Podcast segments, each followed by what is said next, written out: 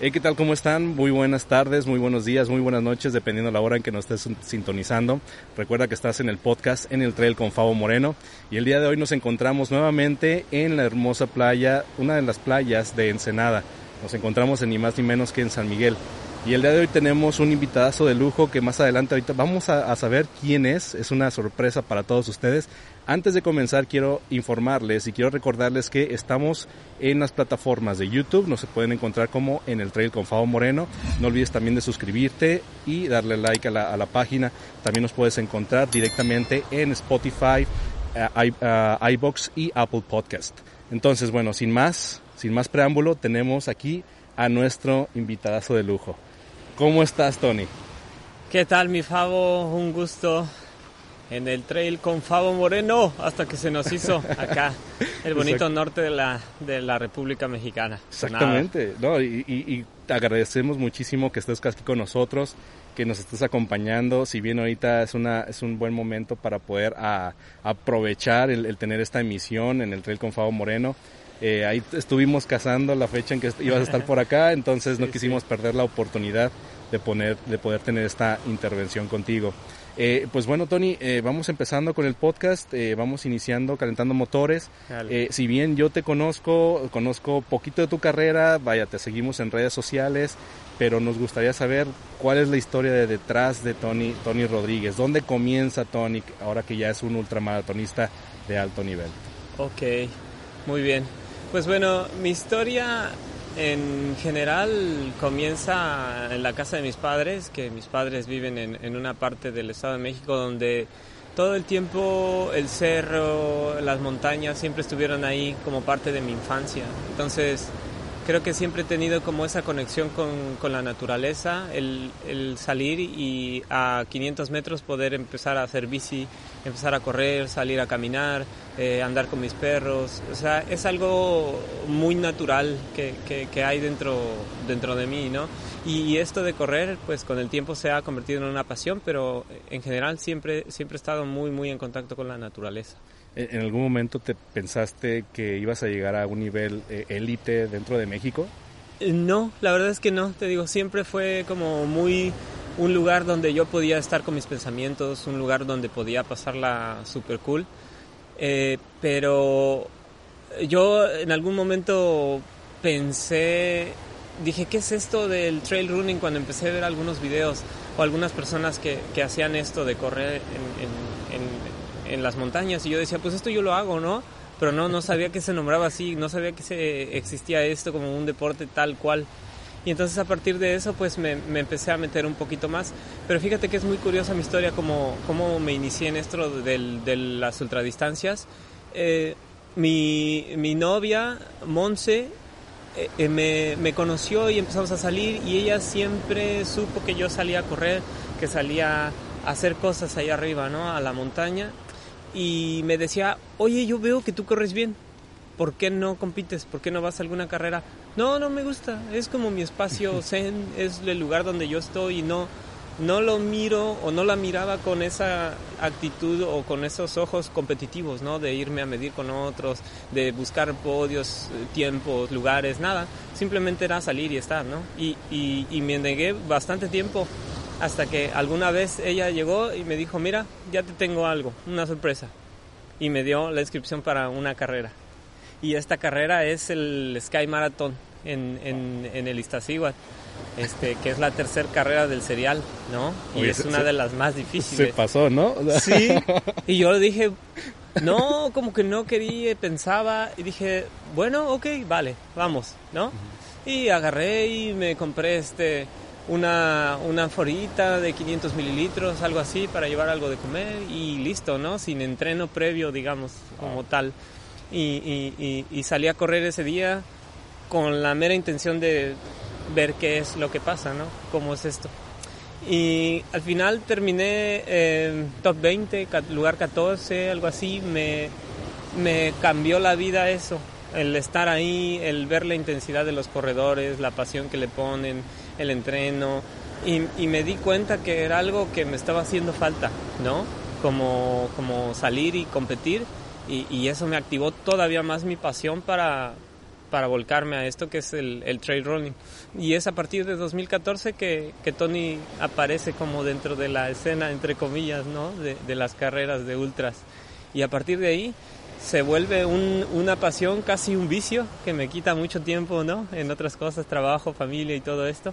Pero la verdad es que estoy muy, muy contento de, de esto. Entonces, anteriormente, entonces, podíamos decir que Tony Rodríguez era una persona introvertida. Claro que sí, ustedes me ven así, pero realmente invierto mucho esfuerzo en las redes y en contestar a todos por esa buena vibra ¿no? que se tiene conmigo. Pero en general yo no, no, no soy como alguien que, que, busque estar hablando, que busque este, estar con muchas personas, sino más bien al revés, ¿no? Estar solo. Es por eso que también corría, ¿no? Porque podría salir en la noche, en la tarde y me iba horas y me perdía solo por allá, corriendo, caminando, haciendo cosas. Y la verdad es que sí, sí ha cambiado el Tony que yo, que yo conocía en 2014 a 2021, justo ahora, después de todo lo que está pasando, es, es otra persona. Es, es alguien que, que se ha formado gracias al trail running, a las carreras, a las experiencias que ha tenido, el conocer personas. Esto me ha traído acá al norte, al sur, al centro, a conocer muchísimas personas. Y la verdad es que es algo, algo muy bonito, ¿no? Lo que, lo que me ha dado el, el trail running, salir a competir al extranjero, cosas de ese tipo, conocer gente de muchísimos lugares y, y, a lo mejor él habla inglés, él habla eh, portugués, cualquier cosa, y, pero todos estamos en el mismo sintonía, ¿no? Todos tenemos esa pasión por las montañas, ese amor por salir, correr y disfrutar, entonces es algo, algo muy chido, la verdad. Y fíjate qué bueno que lo mencionas, porque de cierta forma en, en la ciudad, ¿no? Eh, a veces mucho ruido, sí. mucha contingencia, sí, sí, mucha, mucho estrés. A veces termina poniendo a la gente de, en un lugar donde no quisiera, pues, claro. en, en, un lugar muy infeliz, por así claro. llamarlo, ¿no?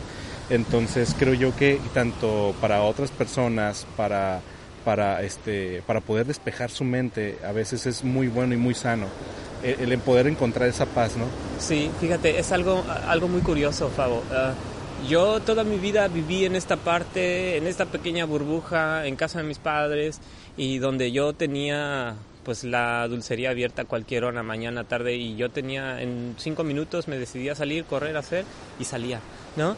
Y como bien lo dices, eh, por cuestiones de trabajo y todo, me, tuve que, que mover de, de ese lugar a la Ciudad de México y sabes que pareciera ser que entré en una pequeña depresión, una microdepresión donde yo decía, es que no, no, aquí no hay opción, no, no, no puedo salir a correr, no es lo mismo y traía como ese chip y, y, y veía difícil, ¿no? El volverme a conectar con la naturaleza. Pasé varios, varios meses difíciles en, los cuales me, adapté a la, Ciudad de México y, bien sabemos que la Ciudad de México es, caótica, ¿no? Y, que esos pequeños espacios verdes o lugares donde correr, donde, donde no haya ruido, el silencio simplemente es difícil de encontrar. Pero eh, a partir de, esta experiencia comencé a explorar el, la Sierra del Ajusco, del Chichinautzin, sin saber nada. Agarré un día y dije, estoy cansado de estar aquí, necesito salir, necesito correr, necesito estar conmigo, necesito mi, mi, mi lugar zen. Y simplemente agarré mi botellita con agua, salí y dije, um, investigué dónde me dejaba algún bus, algo así. Me paré ahí y empecé a subir, caminar y a partir de ese momento pues iba para acá y veía, ah, ahora entiendo, este, este, este trail me puede comunicar con este lugar y entonces en mi cabeza empecé a hacer como un mapa, conexiones y, y al final ya ahora después de, de varios años que, que, tengo viviendo en la Ciudad de México ya tengo una especie de mapa mental y, ya sé dónde ubicarme, dónde es esto y entonces ya lo conozco yo, ¿no? Pero eh, digamos que ese podría ser una, una, iniciación un poco brava, ¿no? Así salir a ver a dónde llego y me encuentro, pero en ese encontrarte, en ese buscarte o perderte ahí arriba, te encuentras, ¿no? Como persona, que eso es como lo que más me ha dado esto del, del trail running. Este, este nuevo, no digamos un nuevo Tony, sino más bien esta persona que soy yo ahora, ¿no? Este, más allá de ser corredor, también hay familia, hay, hay muchas cosas de por medio, pero esta, esta parte que me hacía falta a mí, este, la vino, la vino a llenar el, el trail run.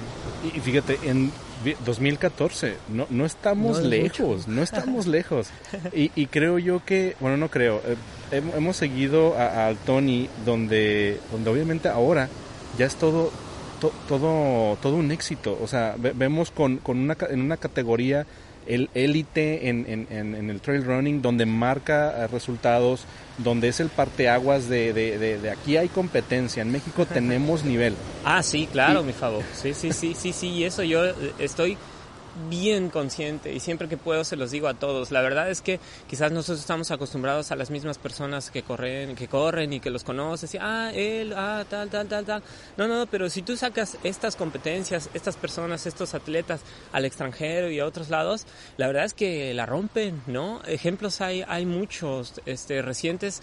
Eh, eh, los cuales demuestran que los mexicanos podemos, que los, que los mexicanos tenemos un nivel, un nivel bueno, considerable, ¿no? E, en el, en el extranjero como, como de hombres y mujeres también, ¿no? Es, es algo muy padre. Sí.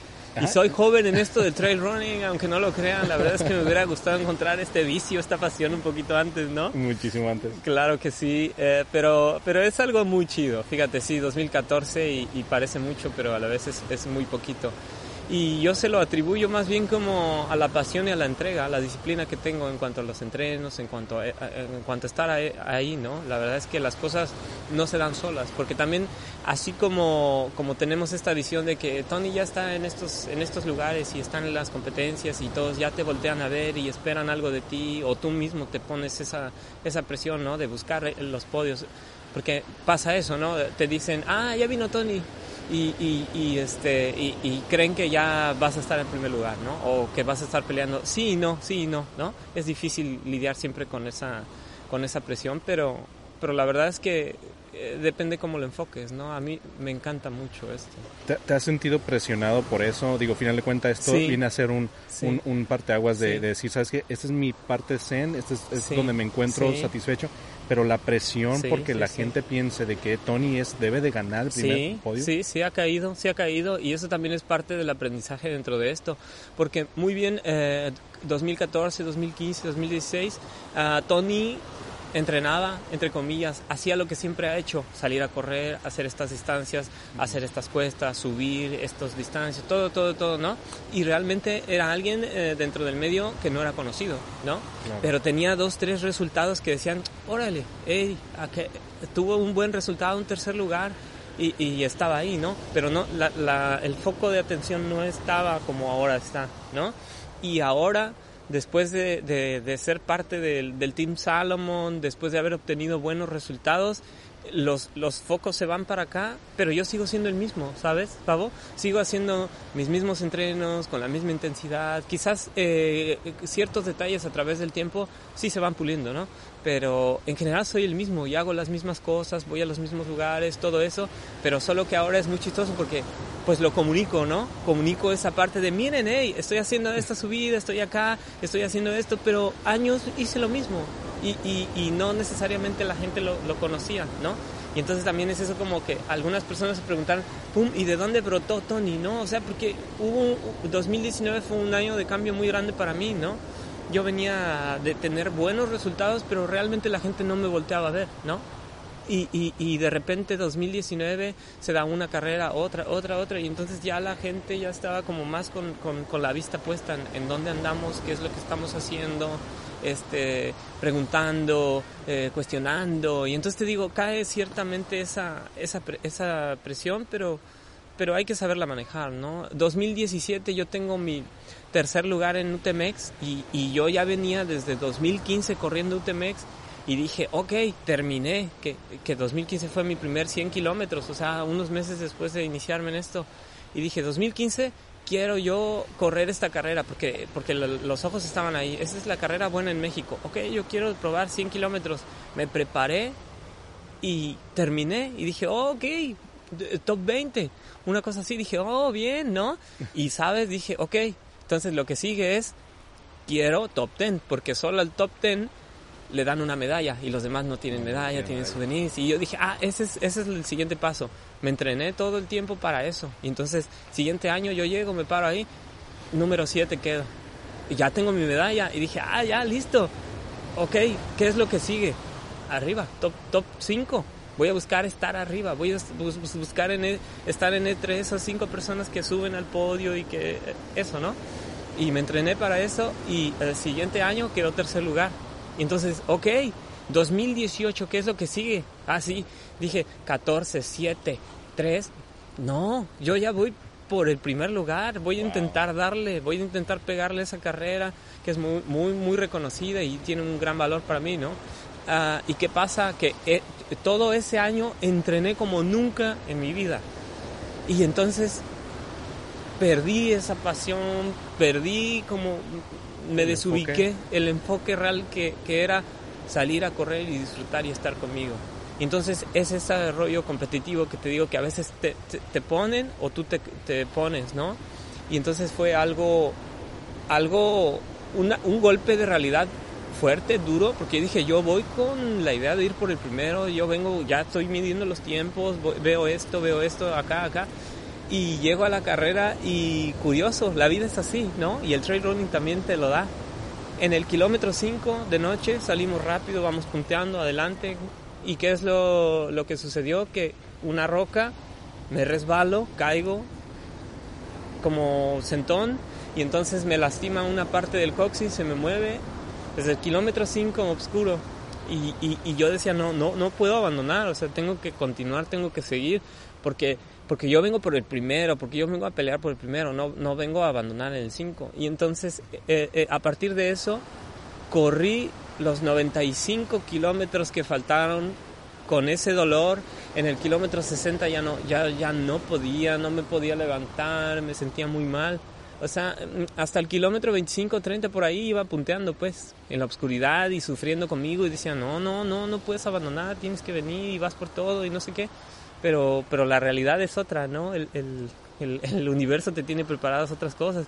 Y cuando empiezo a escuchar que vienen atrás, eh, pasa Mario Mendoza, pasa este chico ecuatoriano, pasa Ricardo Mejía, y entonces veo cómo, cómo voy perdiendo posiciones, digo, no, no puede ser, no puede ser. Y al mismo momento dije, bueno, la vida siempre te enseña algo y te está diciendo algo, Tony. Entonces, escucha, para las orejas y en ese momento dije, ok, me toca sufrir y esto es lo que hay que hacer el día de hoy. Entonces a partir de ese momento con humildad tomé el día y dije, pues lo voy a terminar, pero ya ese resultado ya, ya no está dentro de mis planes y, y lo dejé ir, ¿no? Y más bien lo tomé como una enseñanza que me dio ese momento, ese lugar. Y curioso porque el próximo UTMX 2019 decidí olvidarme de esa presión externa personal que es algo fuerte y entrenar, hacer lo que siempre hice, ir, venir, estar, no enfocarme en, el resultado, en el tiempo, en el, no, simplemente dejé ir las cosas y 2019 se me da un primer lugar ajá, y, y un segundo general, entonces eh, es algo que ahí viene la otra cachetada bonita, ¿no? De que te da la vida y te dice, ya ves. O sea, sí se puede. y, y si lo enfocas diferente, ahí está. Simplemente es todo tiene su tiempo, ¿no? Claro. Todo tiene su tiempo y a veces el que tú te, tú te forces a poder hacer, a hacer las cosas por alguien más, claro. termina, termina eh, no, no, teniendo el, resultado correcto. ¿no? Claro. Y ahora, después de todo esto, Tony, eh, si bien todos lo, los, los eh, desde tus inicios, y mucho antes habías estado cosechando cosas para que al final de cuentas se diera lo que lo que ahorita lo que ahorita existe no del Tony. Sí sí. Sí eh, y, gracias a ello te, te, ha, te, ha, dado muchas colaboraciones con otros equipos oh, este con marcas que si bien ahorita estamos viendo eh, mencionaste el equipo Salomon no Ajá. ¿Qué, qué, qué, se siente ser parte del equipo Salomon es padrísimo. La verdad es que es eh, fruto del esfuerzo no personal y de los sueños que tenemos todos en algún momento te digo, yo no sabía nada de esto de trail running y obviamente la referencia siempre estará ahí de el mejor corredor mexicano, Ricardo Mejía. El mejor corredor este, de la historia, diría yo, uh, Kilian, ¿no? Y entonces empiezas a investigar medio geek acá en el YouTube, internet y ves y, y, records y cosas y ves a, a este tipo, Kilian Jordan, hacer cosas increíbles y dices, oh, Salomón. Y entonces, a partir de eso, entonces estás buscando, estás tratando de, imitar, de ver, y entonces que al final una marca como Salomón se, se fije en ti para representarla, la verdad es que es algo muy, muy padre, ¿no? Que te llena que te llena y que también este pues es un, un este un tener cuidado con qué es lo que haces, cómo es lo que haces, todo, ¿no? Es tratar de ser un ejemplo para, para todos aquellos que me mandan mensaje y, oye, qué padre, yo quisiera ser parte de esto y, y cómo lo hiciste y esto. Y pues la fórmula siempre ha sido la misma, trabajo, disciplina y, y, con eso llegan, llegan las cosas. Exactamente, ahora, si bien, si bien ahora eso, eh, pertenecer a una marca que es Salomon, ¿no te hace eh, más, más carga para ti o, te, esa, esa presión para poder lograr resultados y mantenerlos sobre todo a un largo plazo? En algún momento sí sucede, Fabo. Es, es inevitable, ¿no? A, todos nos, nos, sucede eso, que, que lo, justo lo que decíamos, que los ojos están más, más en ti, ¿no? En donde te paras, dicen, ah, él es de Salomón y así. Y, y cosas en el extranjero es lo mismo, ¿no? O en otros lugares donde te miran y ya, ya hay cierta, cierta presión que, que puede existir o no, depende cómo lo, cómo lo manejes. Pero también es muy bonito, fíjate en, en, en, en, México me tocó conocer a Tom Owens, ¿no? Cuando vino a Mexatrail y, y es parte de la familia Salomon y traía pues la, la sudadera Salomon. Y, oh, hola, ¿qué, ¿qué, tal? Y tú eres, ah, sí, yo también soy parte del team Salomon. Oh, sí, fíjate. Y terminamos entablando una, una charla, una bonita amistad y lo llevamos y lo trajimos y ese tipo de cosas. También en, en, en Chile eh, fue, fue algo muy, muy padre que que este fotógrafo Jordi Zaragoza y, y Philippe este, andan ahí con el Team Salomon y todo. Y, quedamos, hablábamos y todo muy chido y como si ya tú los conocieras, ¿no? Te da ese acercamiento, ser parte como de esto.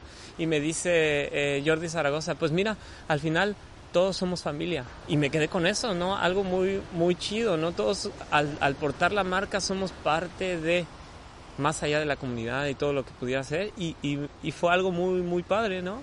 Eh, pensar en eso. Ah, ¿Qué te hace a ti, por ejemplo, ah, o qué consideras tú que hace a un buen a un buen trail runner? Eh, los resultados no. O sea, eso se va, eso queda ahí, o sea, lo que hace un buen trail running es, es, es la comunidad. Creo que eso es lo más importante de esto. No, no, no no solo fijarse en los tiempos, mirar este tipo de cosas, sino más bien la comunidad que tenemos nosotros es algo muy fuerte, muy padre. Como te decía, puedes estar en cualquier parte del mundo y todos hablan el mismo idioma, las piernas, ¿no? Correr, salir, disfrutar, una risa, este, pasársela bien. Creo que eso es este, lo que define a, la comunidad del, del, del trail running. Si bien pertenecer a, equipos de, marca como lo es este Salomon, una gran marca aquí en México y en el mundo del trail, y no nada más del trail, sino en otros, en otros ámbitos deportivos, pero final de cuenta viene, viene a, representar o que sea evidenciado por los corredores o deportistas élites. Eh, toda esta toda esta gama de, resultados este eh, ¿qué, ¿qué, tipo de entrenamientos específicos debería tener una persona que está soportando eh, una marca como este nivel? Uh, sí, bueno, ahí tendría que ver, ¿no? Eh, ¿En qué distancias eres tú especialista? ¿No? Porque también eso es, es este, algo, algo que tomar en cuenta. En el team tenemos gente especialista en 100 millas, en 100 kilómetros, en 50 kilómetros, en 20 kilómetros, en asfalto, en trail. Entonces ahí depende cada uno de los diferentes eh, entrenamientos que uno pueda tener. Yo la distancia en la cual me siento más cómodo son los 100 kilómetros, ¿no? Pero ahora ya estoy buscando dar ese, ese pequeño pasito, entre comillas, y aventarme mis primeras 100 millas, ¿no? El año pasado desafortunadamente no se pudo lograr por todo lo que está pasando, pero, pero digamos que ese es el siguiente paso dentro de, de, mi carrera. ¿Y, y, qué, ¿Y qué entrenamientos?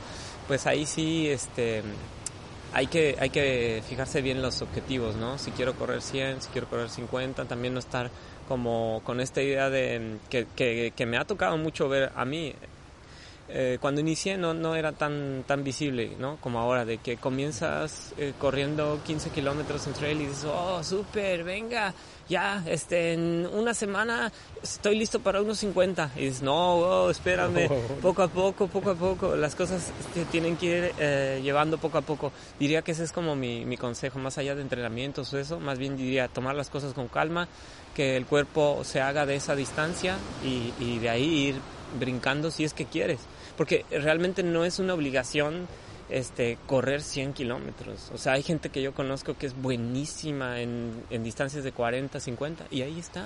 Y él lo disfruta. Se mantiene. Sí, porque, porque alguna vez nos preguntaron igual eh, parte así de la alimentación. ¿Y tú qué comes, Tony, para las carreras de 100 kilómetros? ¿Y cómo lo llevas? ¿Y geles? Y... No, pues yo como este, burritos, como alguna pizza y me va bien. Y yo y le decía, ¿y puedo comer eso? ¿Me puedo llevar una quesadilla? ¿Me puedo llevar cosas, no? En la mochila y me, y me, ah, justo Juan Carlos Carrera me dice, oh, dice, pues me, ojalá me inviten a esas fiestas, porque yo en mis carreras nunca llevo nada de eso, nunca como nada de eso. Pues él es especialista en distancias cortas, ¿no? 40, 50, en las cuales en, en, unas, en unas horas él ya está este, tranquilo, ¿no? Y nosotros seguimos por allá en el cerro perdidos, ¿no? Exacto. También la alimentación es, es diferente, tanto durante como después de las carreras y antes y todo esto. Entonces es interesante eso, ¿no? Y, y fíjate, lancé la pregunta muy a propósito porque si bien aquí en, en Baja California antes de la pandemia, pero este, se estaban, está, eh, ha estado mucho, está, ha estado incre, eh, incrementando muchísimo lo que es la cultura del trail running. Oh. Y ya te, ya te ha tocado venir anteriormente Sí. aquí, aquí en Senada, ¿no? Donde la gente, pues obviamente se avienta un 50 kilómetros y pues tal vez tú ya te has dado cuenta cómo, cómo los ves corriendo en Sí. 50 kilómetros, donde termina siendo tal vez una... eh, pues una desesperación por llegar a la meta, ya no, Sí. ya no, ya no lo disfrutas, No, no, no. y Ajá. entonces, como bien lo mencionaste, creo yo, y también lo, reafirmaste tú, que es muy importante ir avanzando paso a paso, Claro. no querer comerte el pastel de la noche a la mañana. Claro, claro. Vienen decepciones, eh, vienen lesiones, Lesiones. este, que es lo más importante. Si tú quieres estar activo en esto y disfrutar, más que nada, pues tienes que ir poco a poco y no, no brincar de un 20 a un 80 y luego al otro año ya estar inscrito a, a dos cienes y después el 100 millas y... O sea, el cuerpo es muy sabio y también él te habla y, te dice cosas, ¿no? Entonces también hay que estar atento. Y te dice él, no más, no va así la cosa. O sea, si tú quieres algo, tienes que ir poco a poco, ¿no? Entonces, eso también es algo que se aprende estando aquí, escuchar el cuerpo. Exactamente, Tony. Ahora, todo esto, todo esto que estamos ahorita conversando nos lleva a un éxito que tuviste en la Patagonia. Ajá, ¿sí? sí, sí. Platícanos qué ocurre en la Patagonia en 2019. Pues eh, te digo, 2019 fue un, fue un gran año, 2018-2019. 2018 pasa esto de UTMX y, y, y ves un golpe de realidad. A partir de ahí digo, bueno, vamos a llevar las cosas un poquito más tranquilo. Ah, diciembre corro 100 kilómetros, eh, igual buen, buena posición en Valle de Bravo, segundo lugar, bastante bien, me volví como a reconectar conmigo y dije, ok, sí va, sí va otra vez, ¿no? Y yo dije, después de, de esto voy a descansar unos meses, voy a volver a estar tranquilo y ya sabes, ¿no? Eh, hey, vamos a correr este mm, oso negro, 100 kilómetros. No, no, no, no, no, yo ya dije que no, ya hice las paces con mi cuerpo, dije, me voy a esperar, ¿no? Y yo dije, y, y fíjate que terminó, fue la primera semana de diciembre y después una semana este, descansando y las siguientes dos semanas trotes y salidas así, súper relax. Que creo Y- que ahí en, en Oso Negro fue donde, el- donde te, te- te vi, nos tomamos una Sí. foto con este Sí. con Mau Pantera. Sí, sí, sí, sí. Ah, pues ahí está el sacador. Así también decía, vamos, vamos, vamos. Y- Saludos pero a es Mau. que él, ah, saludos al Mau. Y, y él no corrió eso en diciembre. Entonces él venía como con ganas de meterle y decía, vamos a darle. Oh, no, no, no, no, no sé, no sé, no sé. Y bueno, al final dijimos, vamos, pues. Y esa fue mi primer carrera ah, oficial dentro del Team Salomon, porque la firma de contratos fue así, primer semana, segunda semana de enero. Y entonces yo venía nuevecito y dije, bueno, pues vamos a darle, vamos con todo, vamos a ver qué, qué, qué, qué nos da el cuerpo, ¿no? Y la verdad es que se nos dio una muy buena carrera, muy buena carrera. Este, segundo lugar quedó, Pantera primero, eh, seis minutos detrás de él, ya nos íbamos pisando los talones. Estuvo súper padre eso. Entonces, a partir de eso viene, este, digo, vamos a descansar, vamos a planear, vamos a hacer algo bien. Y viene esta, esta opción de salir a- al extranjero, a la Patagonia este, chilena. Y digo, ok, vámonos. ¿Qué vamos a hacer? Vámonos. 100 kilómetros. Ok, 100 kilómetros. Y entonces nos empezamos a preparar, empezamos a ver las cosas, todo. Llegamos allá y la verdad es que el clima eh, no se prestó. Nevadas muy, muy eh, intensas, lo cual hacía que las marcas se perdieran. eh, la visibilidad este, fuera difícil, que, que, que, estuviera muy difícil, ¿no? Entonces, los, los, primeros dos días estuvimos ahí esperando noticias, pero al final no se pudo dar la carrera de 100 kilómetros. El previo fue el kilómetro vertical, la verdad es que estuvo muy, muy intenso, muy, muy, muy chido esa experiencia. Ah, este, al inicio salimos Pantera y yo como locos y salimos con todo, ¿no? A ver si alcanzamos ahí el primer lugar. Y, y al final, este, no se dieron las cosas así, cuarto, quinto lugar para, para, para México. Y una anécdota muy, igual que me ha marcado mucho, nosotros bien felices, ¿no? Nuestros resultados ahí, este, lo compartimos en, en, el, en, el, chat del Team Salomon y nos contesta Ricardo Mejía. Dice, este, eh, no solo hay que figurar, hay que ganar.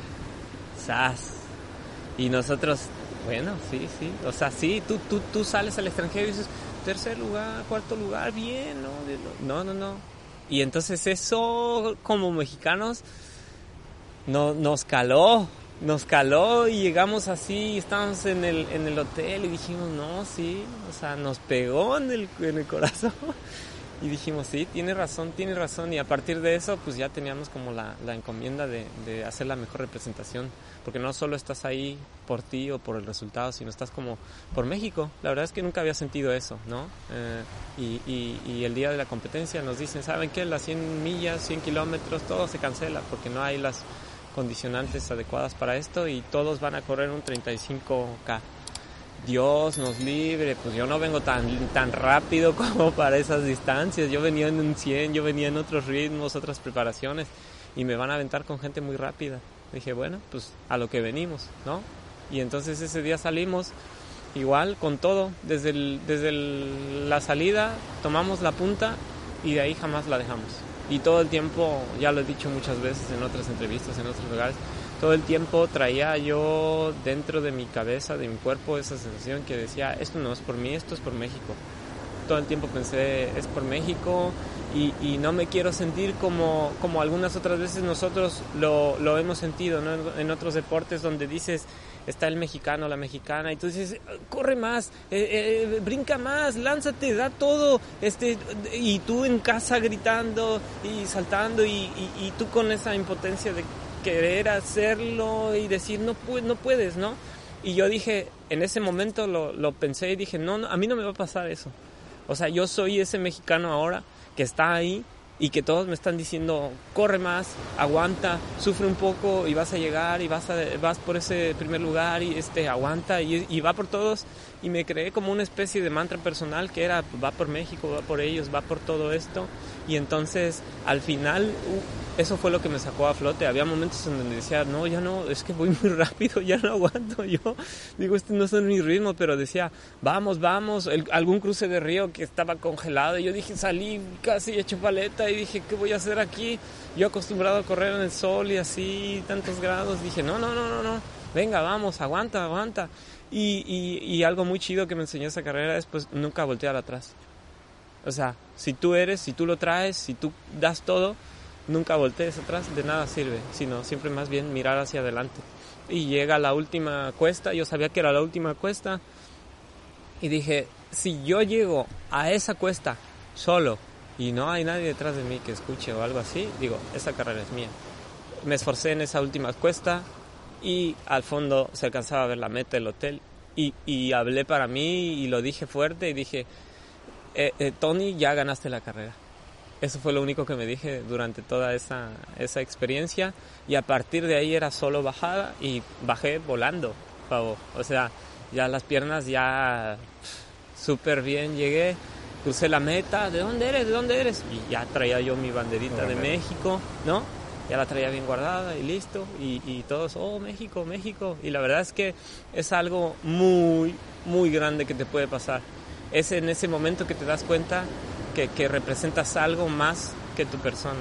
Y, y, es México, los mexicanos, las mexicanas. Es algo muy, muy, muy, muy padre que me pasó. Más allá del resultado, fíjate. El resultado queda más allá, sino más bien el, el, el, sentirme por primera vez, te lo podría decir, mexicano, fuera de México. O sea, es algo muy padre. Lo que tenemos aquí en México es algo grande. para esa carrera sufriste más durante entrenamiento o fue en ese momento donde sufriste más? Fíjate que eh, no, no sufrí en la carrera, sino más bien fue conectarme con el cuerpo y decir vamos a darle. Y sufrimiento dentro de los entrenos o dentro de las carreras, sí y no lo hay, ¿no? Quienes estamos dentro sabemos que es una especie de amor-odio. Sufrirle por levantarte temprano o por aventarte ciertos tiempos, ciertas cuestas o hacer ciertos entrenamientos, sí y no, porque al final siempre estás ahí, terminas una carrera todo molido y que dices, ah, ya no quiero más. Y una semana después estás inscrito en otra carrera, ¿no? Ya estás pensando en eso. Entonces creo que no, no se sufre tanto, sino más bien te vuelves más fuerte, más resiliente, ¿no? Con, tu cuerpo y con tu, con tu persona, la verdad. Y bueno, cabe destacar que en esa carrera eh, obtuviste el primer lugar dentro de, la carrera de 34 kilómetros eh, y al día siguiente empezaron con el kilómetro vertical, ¿cierto? No, ¿No? la apertura fue el kilómetro vertical. Ah, y ya fue cuando Ricardo Mejía nos dio ahí el el correctivo y ya nos cambió como el chip y ya después fue la, carrera. Que ahí en ese kilómetro vertical obtuviste un cuarto lugar. Sí. Este, pero de, igual manera notaste cuál era el nivel competitivo que tenían todos los demás. Sí, sí, bastante, bastante, bastante. Gran nivel hay, te digo, fuera.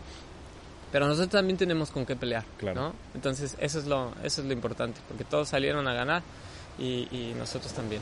Perfecto. Y aún así, aunque había gente de Alemania, había gente de Perú, Argentina, Chile, Brasil, Japón, España. España. Si tú te fijas en el top 10 de, de, ese Ultrafior, en la carrera hay gente de Alemania, de España, de México, de, de Argentina, de Chile, de la verdad es que es una gran experiencia y, ahí ahí hay unas tomas por parte de Javier Ordieres ah, quien estuvo grabando y ahí tuve oportunidad de verlos a ustedes tanto a Mau como a ti eh, cuando cuando dieron el, banderazo órale, ustedes iban ahí en, el primer a tope o sea, iban sí no no mi favor era con todo era un kilómetro vertical y luego nos tocó algo muy chistoso que pues bueno nunca me había tocado. Íbamos en joda subiendo subiendo subiendo y de repente había una como alambrada donde estaban los borreguitos y así y, y, todos viendo así cómo hacerle para brincar, ¿qué hacemos? ¿Qué hacemos? ¿Por dónde? ¿Por dónde? Y llega Pantera, agarra acá, ¡fum! Brincó. Y yo sí me tuve que subir así como más despacito. Philip Ritier también más despacito. Y varias personas como más despacito, como el brinco ahí. Estuvo Estuvo padre, estuvo, estuvo cómico. Sí, porque, porque se jalaron ellos más rápido y dije, no, yo ahorita los topo más arriba en la subida. Y, y, entonces voltea Pantera y grita, Tony, Tony, y volteo y ya venían por acá otros y yo dije, no, no, no, aquí aferrarse, a subir, subir, subir, subir, subir. Y ya después este, pues se dio ese resultado, pero bien, bien cómico todo. Súper. Oye, oye en, después de todo este esfuerzo, una carrera competitiva, ¿cómo es que eh, se recupera Tony, tanto mental como físicamente? ¿Cuál es ese ritual que sigues? Ok, ok, pues mira... Eh, digamos, eh, antes de las carreras siempre empiezo con dos semanas, digamos, porque esto es todo, viene de detrás, ¿no? Y esto lo he ido puliendo a través del tiempo. No estoy diciendo que esto sea para todos, pero más bien a mí me ha funcionado y yo he visto que esto es lo, lo, lo que me sirve o, le hago caso a mi, a mi cuerpo. Semanas previas, dos semanas, este, mucha agua, electrolitos, eh, no carnes rojas y este, mucha verdura, papa, pastas, cosas de ese tipo, ¿no? Eliminar la carne roja. Em, durante carrera, pues ya viene la carrera, este, eh, lo que consumo normalmente son, te digo, distancias largas, eh, comida sólida que he visto lo que, lo que me ayuda mucho, que es los burritos, pizzas, este, este tipo de cosas, ¿no? Más geles y, y listo, con eso yo no tengo ningún problema y los días previos, eh, eh, después de las carreras, eh, lo que te digo, más bien es como el cuerpo se hace cargo ya de esas distancias. Primer 100 kilómetros que terminé, una semana sin moverme, duro, un robot. Entonces me costó muchísimo moverme, ¿no? Y ahora te puedo decir que termino un 100K y al otro día como si nada. puedo empezar a trotar dos días después. O sea, es, es diferente. Pero ¿qué es lo que hago yo ahora? Eh, termina la carrera, algo de hielo, em, después un masaje superficial, yo me lo doy poco a poco para descargar un poco las piernas y después de eso es este, tomar mucha agua, comer súper bien, descansar muchísimo, descansar, descansar. Y como a los tres días empezar a, a, trotar poquito, muy, muy poquito como para ir, sacar, ir sacando las dolencias. Utilizo también el Compex, eh, que eso es este, terminando la carrera, lo empiezo a usar. Eh, a partir de ahí no lo dejo, no lo suelto como quizás una semana, siete días usándolo. Prácticamente, vaya, las recomendaciones que a ti te funcionan pueden estar al alcance de cualquier otra persona. Ah, claro, claro. Eh, el masaje, ese tú te lo puedes dar, ¿no? O sea, no hay bronca. Una tina con, con hielos también, o sea, súper súper tranquilo. Estirar mucho, eso sí es bien importante y eso sí, sí, lo, sí lo recomiendo. O sea, después de una carrera, estirar mucho. Sesiones de estiramiento de media hora, quizás, ¿no? Después de cualquier carrera de 20, de 15, de 50, de 100, de 100 millas, estirar mucho, tener esas sesiones, ¿no? Hacer algo de bici también ayuda mucho, ¿no? Para utilizar otros músculos que no estuvieron sufriendo en ese momento en la carrera. ¿Hay algo de, después de todo esto que, que, te, que te sientas arrepentido hasta este momento? Después de todos los éxitos que has acumulado, de todas las buenas prácticas por las cuales has estado recorriendo? Pues eh, más bien eh, arrepentimiento no tengo, más bien, es lo que te digo, he aprendido a no mirar atrás y más bien eh, pensar siempre hacia adelante y en cómo mejorar y cómo ser mejor persona y que esto del trail running me ayuda mucho a enfocar, a enfocar mi vida, ¿no? Es una especie de vicio que ha tomado mucho tiempo dentro de mi vida, pero, pero no, no, arrepentimiento de ninguno. Más bien eh, lo que me da esto es como aprender a tomar el momento y hacer lo mío y disfrutarlo, porque es lo, lo único que hay, ¿no? Esto. Y, y, sentirme arrepentido, pues no, la verdad que no. ¿Cómo es eh, el, compañerismo que, que, que, tú, en este caso, junto con los del equipo de, Salomón México, eh, interactúan? Eh, ¿hay, ¿hay, entrenamientos específicos para ustedes? Pues fíjate que, que, no tenemos como tal muchas salidas juntos, ¿no? Porque muchos viven en algún otro lugar, este, Cuernavaca, Ciudad de México, Estado de México, y entonces es difícil como hacer match con todos al mismo tiempo. Estamos tratando de hacerlo un poquito más seguido, pero más bien es las carreras en donde nos encontramos. Es donde, donde nos encontramos, donde nos saludamos, donde nos quedamos en el mismo hotel, donde estamos este, una especie de concentración, ¿no? Todos ahí. Este, algo muy chido que nos pasó entre él de la Mixteca en Oaxaca, ¿no? Con Ricardo Mejía, es el organizador y nos dijo, pues a ver, si ustedes quieren venir, aquí hay frijoles, hay tortillas y todos podemos estar aquí y va a estar súper cool. Y pues ahí le caímos todos a su casa y, compañerismo, este, buena vibra, todo eso, súper cool. ¿Qué, recomendaciones han tenido ustedes por parte de, Ricardo Mejía? Digo, el, hecho de que pertenezcas y que tengan un vínculo muy ah, cercano. Es, es, bien interesante eso porque, fíjate, yo corría en la Sierra de Guadalupe, siendo un Tony desconocido, ¿no? Toda la vida para mí. Y yo corría y yo veía los videos y yo sabía quién era Ricardo Mejía, ¿no? Admiración para mí. Y de repente corrí en la sierra, pero en un lado, y luego me acerqué al lado donde vive Ricardo Mejía, a donde él vive, ¿no? Y donde él corre, entrena, yo sé ahora todo eso, ¿no? Y yo lo veía y decía, híjole, me dan ganas de hablarle y de preguntarle, así como luego veo personas que lo ven y quisieran preguntarle cosas y decirle, pero pero no me atrevía, ¿no? Más bien. Y yo lo veía y luego le saludaba, ¿qué tal, este señor Ricardo Mejía? O el, el gran Ricardo Mejía, alguna vez iba yo corriendo y le grité eso. Me dice, ah, ¿qué tal? Pero pues también me veí, ese vato qué, ¿no? Pero ahora es algo muy chido que ya él te puede dar como ciertos tips, ciertos consejos, ¿no? O sea, eh, eh, anécdotas bien interesantes que él te puede decir y que, que, nos llenan mucho, mucho a nosotros como, como mexicanos. Fíjate que algo fue que hice match con eso de que él decía, o, o, más bien en el extranjero veían a Ricardo Mejía como él de dónde es, ¿no? Que es México, si México, no, no, no sabían, ¿no? Y entonces, ah, él es bueno, es mexicano, y entonces a partir de eso la gente empezó como como a verlo con respeto, porque al final no, no lo veían como un competidor fuerte, ¿no? Y dicen, mm, no, y él solo se labró su camino. Y, y, cuando salí pasó lo mismo, porque terminó la carrera y decían, ¿quién ganó? Y todos esperaban que ganara Philippe Ritier, que, ganaba, que ganara Francisco Pino, que era el campeón de trail ahí en Sudamérica, ¿no? Corrimos contra él. Y todos preguntaban por él y decían, oye, ¿por qué no ganó? ¿Y, y, y quién ganó? Y ya, ah, él. Y yo estaba comiendo mi sopita y, y así tranquilo, ¿no? Y así, ¿y, ¿y por qué ganó? no, ¿cómo? ¿Algo le, algo le pasó a, a, Philip? ¿O qué pasó con Pino? Y entonces todos como decían, o sea, ¿por qué ganó él? Algo pasó. Y más bien es que demostramos que pues, traíamos, ¿no? Cierto nivel ahí, ¿no? Eso fue algo interesante que pasó, ¿no? Como, como los mexicanos estamos ahí y podemos. Eh, ¿Has sentido en algún momento eh, que existe algún tipo de resentimiento el mundo contra el mexicano? No, ninguno. Más bien, más bien que, no, eh, que es este un deporte dominado por europeos, ¿no? Que es un deporte en el cual los europeos, la gente en Estados Unidos son muy buenos, son muy conocidos y están ahí, ¿no? Y que salgan este tipo de corredores que, no son muy conocidas como los mexicanos, este, es por eso que, queda así como, órale, ¿no? ¿Qué, onda? Pero eh, eh, no, no hay como especie de discriminación o nada de eso. También tenemos muchos ejemplos de corredores de otros países los cuales no son muy conocidos y la rompen, ¿no? Y, tienen resultados y todo. Pero más bien esa es como esa idea de que, que los europeos tienen ese ADN para correr en los Alpes y todo esto y que llegue Ricardo Mejía y gane, pues es algo interesante, ¿no? O que llegue otro mexicano y gane esto. Que llegue, sí, que llegue gente así, eh, el ejemplo ahora que ha habido de Eder Belmont también sale, claro. viene a correr aquí en Senada, se gana su pase, va a Europa, una Europa raro para nosotros también, Islandia, llega y barre. La rompe. Y la rompe.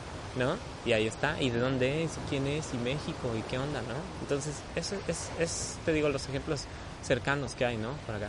¿Cómo ves tú las, las, eh, las culturas? Eh, ¿Qué comportamientos han sido muy notorios para ti el tener esa exposición ya con el mundo, donde la, la gente ya empieza a notar a un Tony Rodríguez? Que está marcando, que está haciendo cambios, que está, ah, caray, ya está pintando. ¿Sí? ¿Cómo ves tú ese, esos comportamientos hacia las culturas? Ok, sí, ah, digamos, hay una especie de movimiento, una especie de, dentro del centro del país. Conoces quiénes son, quiénes corren, qué distancias está ahí, los conoces y todo. Y hay una especie de movimiento ahí. Ahora que me he dado más el chance de venir acá al norte, es otro movimiento, eh, tiene otra forma, tiene otras eh, actitudes. Yo veo mucho aquí que tienen como esta cuestión del compartir y ser muy francos. O sea, es algo muy chido, que a mí me, ha llamado y me sigue llamando y por eso es que estoy acá, ¿no? Es gente muy franca, eh, directa, pero, pero tienen ese, ese, ese dar y compartir y estar, ¿no? Y quizás ustedes no lo notan, pero nosotros que venimos de, de, vivir en el centro, tienen este tinte un poco americano, ¿no? Que, que, que es la organización de las carreras es tiene ese pequeño tinte, que su forma de ser tiene ese pequeño tinte de, ah, ya compré los refrescos y está aquí y la carpa y vengan y compartir y estar y, las camionetas, las trocas y todo eso, ese tipo de cosas, ¿no? Y las chelas y, y, en el centro hay chelas, pues. Y también después de correr, pues te tomas una chela, pero no te sabe igual o no es la misma, el, mismo enfoque que tomarte una chela acá después de ir a entrenar y estar aquí con, con, con la gente de aquí.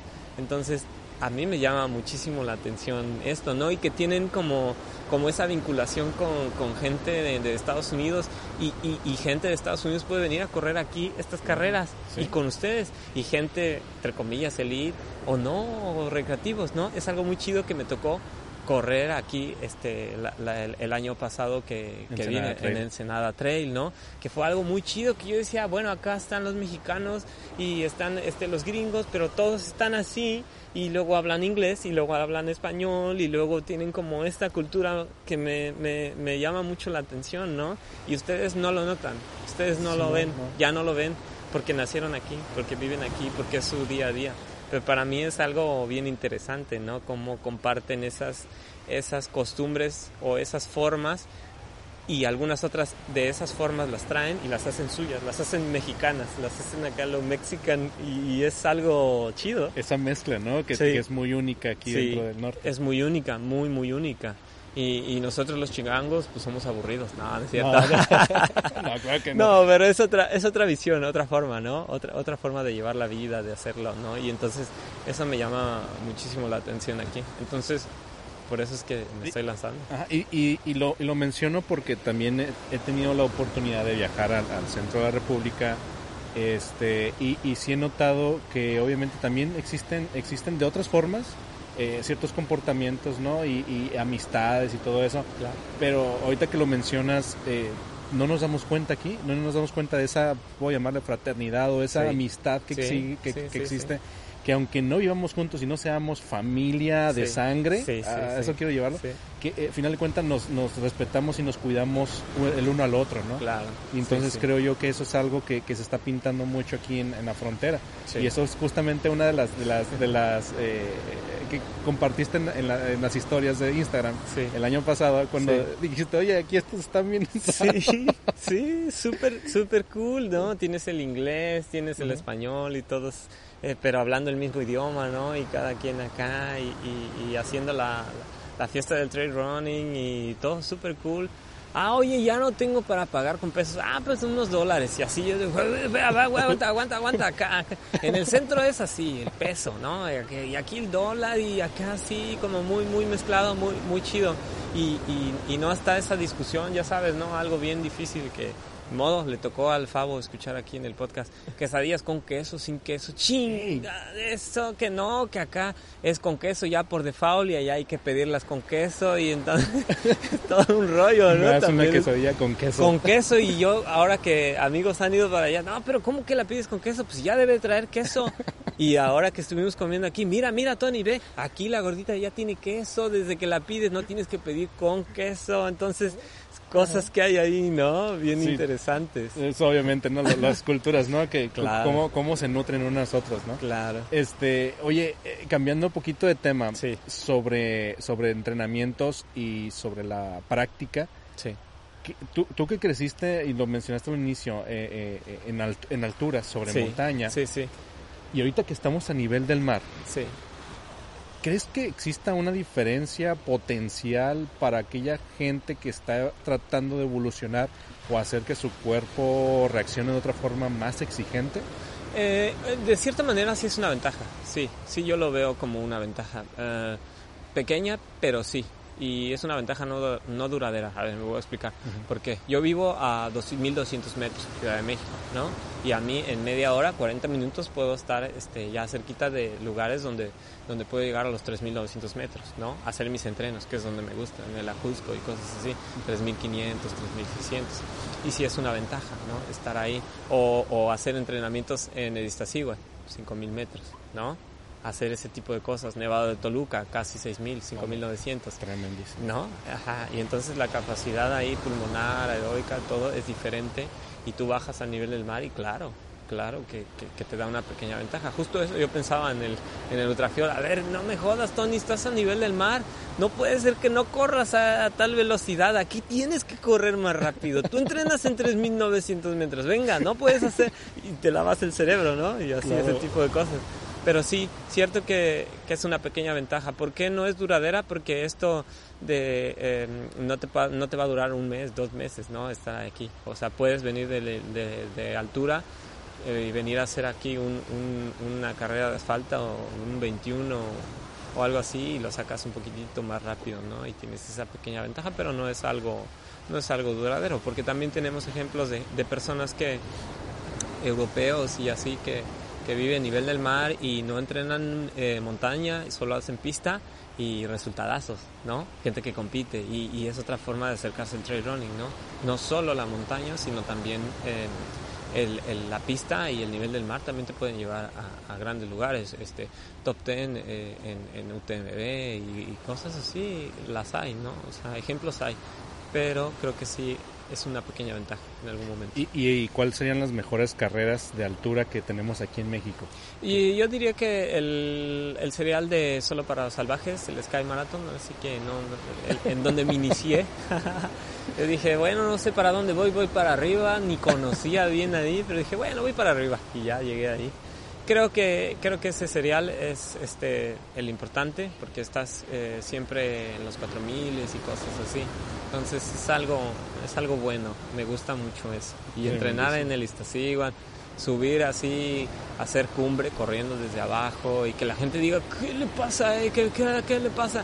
Y, y es chistoso porque ellos van con, con su mochilota, su casco, todo, y tú vas así con una mochilita de hidratación, unos, aquí un litrito de agua y algún snack, algo en short y, y tu rompevientos y dale, fumbe, y, va, y ya vienes de bajada, sí, y ellos apenas van a hacer cumbe y empezaron a las 3 de la mañana a caminar y tú subiste, bajaste y ellos apenas van para allá, es algo, algo chido. Algo, igual algo me recordó cuando iba con, con Silencio a San Jacinto. Sí. Igual nos, hay una montaña en Estados Unidos, San Jacinto Mountain, que eh, pues tiene tantos como 10.000 mil pies sobre, oh. sobre el nivel del mar. Son pies, no son metros. bueno, estamos hablando de, de, cierta altura, no no tanto como las tuyas, de que ya he estado más este, en, en ello, entrenando. Pero, pero de igual manera, vemos a mucha gente con sus mochilotas de, de hiking, este, con cascos y con sus bastones, así. No, hombre, sus, sus, botas, o sea, dices, ahora qué preparación y qué manera de poderse asegurar, ¿no? De que no vaya a pasar nada. Pero nosotros agarrando y con mochilita, ¿no? Haciendo la hidratación, pues obviamente sí, como que saca de onda y todavía que lo vayas corriendo. Claro. O sea, dices, ¿qué, qué onda? Claro, sí, sí, correr así en medio del glaciar del Iztaccíhuatl y ahí vas, el puntito se ve de, y ya cumbre y baja y de regreso y así, es, interesante. hombre, tremendo, tremendo, eh, Tony. Oye, Tony, aquí en este caso, ¿cuáles son los entrenamientos más rigurosos a los cuales estás enfrentado? Entrenamientos rigurosos, mm, pues más bien cuando estoy eh, pensando en una carrera mucho y, quiero que me vaya bien, es ahí como me pongo muy, muy, muy, muy, muy disciplinado. Porque hay veces que digo, oh, quizás hoy no voy a hacer esto, ¿no? No voy a hacer eh, series, mejor voy a salir a disfrutar, a correr. Pero eh, entrenamientos rigurosos son esos, cuando sigo al pie de la letra lo que, lo que he anotado, lo que tengo ya listo para, para seguir. Eso es como seguir bien la línea y, y eso da resultados también. ¿no? ¿Y, ¿Y, durante carrera, en qué va pensando Tony? Sí, eh, dentro de carrera, al inicio era simplemente sobrevivir. ¿No? Sí, era pensar así de qué hice, en qué me metí, quién me mandó a estar aquí corriendo y ya sabes, la cabeza te puede girar de ese lado y entonces es sufrir, sufrir, sufrir, sufrir, sufrir. Y, y, he aprendido con el tiempo a más bien enfocar al revés las cosas, porque puedes decir, un ejemplo, ah, corro 100 kilómetros y voy en el kilómetro 60, todavía me faltan 40. Y no, más bien es al revés, ya corrí 60, ya nada más me faltan 40. ¿No? Es como cambiar siempre. Cuando mi cabeza me dice esas cosas, más bien lo, lo modifico y lo, lo, torno del otro lado, se vuelve positivo. Y a través de las carreras y de los años me he creado una especie de mantra personal que repito cuando estoy eh, en, en, carrera. Y entonces lo digo, lo digo, lo digo, lo digo, lo digo y, y, sigue y sigue y sigue y sigue. Y eso me ayuda como a enfocarme y no dejar que mi cabeza ande. ¿Y por qué estás haciendo esto? ¿Estás sufriendo? ¿Te duele? ¿Tienes hambre? Este, ¿Podrías estar descansando? Cosas de ese tipo, sino más bien una especie de mantra personal que tengo. Ciertas palabras que me repito y me llevan en esa dirección. Y cuando mi cabeza me habla o me dice cosas, no la callo, sino más bien la escucho y, y lo enfoco de esa otra manera, ¿no? Lo haces, lo haces ver muy sencillo, pero para, para algunas personas como yo es, es, es, es muy complicado eh, y es, creo yo, es un trabajo constante. Claro. Eh, eh, ¿qué, qué, qué, haces tú para en, un proceso antes para poder nivelar esa, esa, esa tal vez estrés o esa, esos, esos, esos malos pensamientos? Desde el inicio agradecer que estás aquí, que estás en este momento y que te estás poniendo los zapatos para salir a correr, ¿no? Agradecer de que estás saliendo al sol, agradecer de que estás sintiendo sed, de que estás sintiendo hambre. ¿Por qué? Porque estás vivo, porque estás aquí, porque no, no estás en otro lado, sino porque estás aquí y tienes que enfrentar eso, ¿no? Tienes que ni siquiera enfrentarlo, sino pasar por ello, decir, esto es parte de, esto es lo que hay en el momento y pasarlo, ¿no? Entonces, creo que eso es lo que tendríamos que hacer, salir con esa otra mentalidad, te digo, Pablo, más bien no de tiempos, de lugares, de cosas, sino más bien de tener una experiencia contigo, con tu cabeza, con tu cuerpo, y entonces si todo hace clic y sincronía es cuando los resultados se dan, ¿no? Entonces, eso es lo que, lo que yo les diría a todos, salgan a correr porque quieren, no, por, no porque estén buscando algo de tiempos o lugares, sino más bien encontrarse en ese, en ese perderte allá arriba en los cerros, te vas a encontrar. Entonces, esa es como la enseñanza que, se puede dar, ¿no? Allá arriba. Perfecto, Tony. ¿Cuáles son tus próximos eh, objetivos de corto y mediano o largo plazo? Pues eh, los objetivos eh, a corto plazo es mantenerme activo, mantenerme feliz, tranquilo. Eh, con toda esta situación es difícil, ¿no? Ah, teníamos carreras en México planeadas, en el extranjero y cosas así, y poco a poco ves que se van cancelando o que se van aplazando. Y entonces aprendí a, entender que si no es ahora, pues no, es ahora. Entonces la, idea es salir, eh, correr, como ahora, salir con amigos, conocer nuevos lugares, este, distraer la mente de estos, de estos eh, números, ¿no? Eh, pero sin embargo sí hay esa, esa parte, digamos, de carreras, ¿no? Que tengo en el bucket list, ¿no? Como dicen por acá, que quiero yo hacer. Y, y, y, lo que te decía anteriormente, las 100 millas es lo que me está llamando, es lo que mi cuerpo me está diciendo, oye, vamos, ¿no? Yo nivel. siento que ya, ya estamos, ¿no? Porque te digo, el 100 ya lo corro y digo, oye, yeah, terminé el 100, pero, pero queda como ya esa sensación de, ¿y, y, y qué con otros 60, ¿no? ¿Qué con otros 60? Porque he corrido 100 donde ha habido distracciones o te pierdes y terminas haciendo 110, 111, 115 y dices, y el cuerpo no va mal, el cuerpo se está volviendo más fuerte en esa distancia, es lo que te digo, ¿no? Sí. Ya mi cuerpo me está diciendo, en esa distancia estás volviendo más fuerte. ¿Y qué será si le avientas otros 40, otros 50, otros 60? Entonces ese es como mi nuevo, mi nuevo reto, es lo que estoy buscando, es lo que me está llamando si bien son los, las 100 millas, eh, ¿alguna carrera en específico que maneja estas 100 millas? ¿En dónde sería? No, claro, tú sabes dónde están las mejores 100 millas, en Estados Unidos, ¿no? Claro, la Western States Western es la cosa que todos quisiéramos correr algún día, ¿no? Y pues para eso hay que trabajar y hay que, hay que empezar a hacer las cosas bien, ¿no? Primero probarnos en esa distancia, ver cómo nos sentimos, qué hace falta, qué pulir, qué... y después de ahí, pues vamos a ir este, con toda la ilusión para poder este, representar a México en algún momento, la Western States. ¿no? Muy bien, Tony. Algo Excelente. Oye, Tony, ¿qué, eh, algunas últimas palabras para nuestra audiencia. ¿Qué recomendaciones les darías? ¿Qué, qué consejos?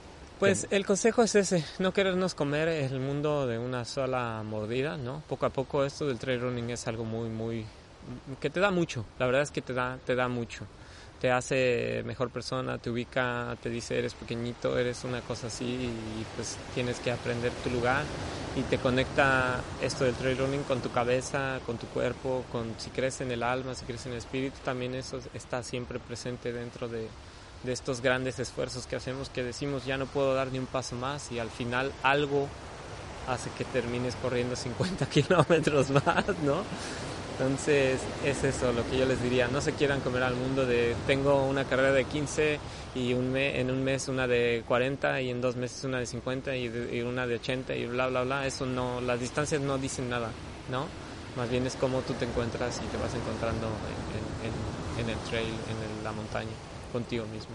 Súper, perfecto, Tony. Muchísimas gracias por, por haber eh, tenido esta, esta siguiente misión del, en el trail con Fabo Moreno agradecemos mucho la, la, la, tu presencia y sobre todo que eh, nos das esta, mucho aliento a que las personas que estamos comenzando en esto, las personas que, que tienen experiencia nos compartan sus vivencias y nos hagan caer eh, en la realidad de qué es lo que se ocupa hacer correctamente para poder ser más competitivos, ¿no?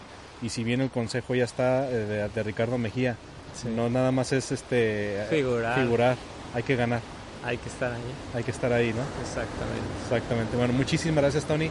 No, a ti, mi Favo, por la invitación. Y este, estuvo muy chilo, ¿no? Como dicen por acá. y allá en el centro diríamos muy chido. Pero bueno, al final es lo mismo, ¿no? Exactamente. estuvo muy chido. La verdad es que sí, disfrutamos mucho.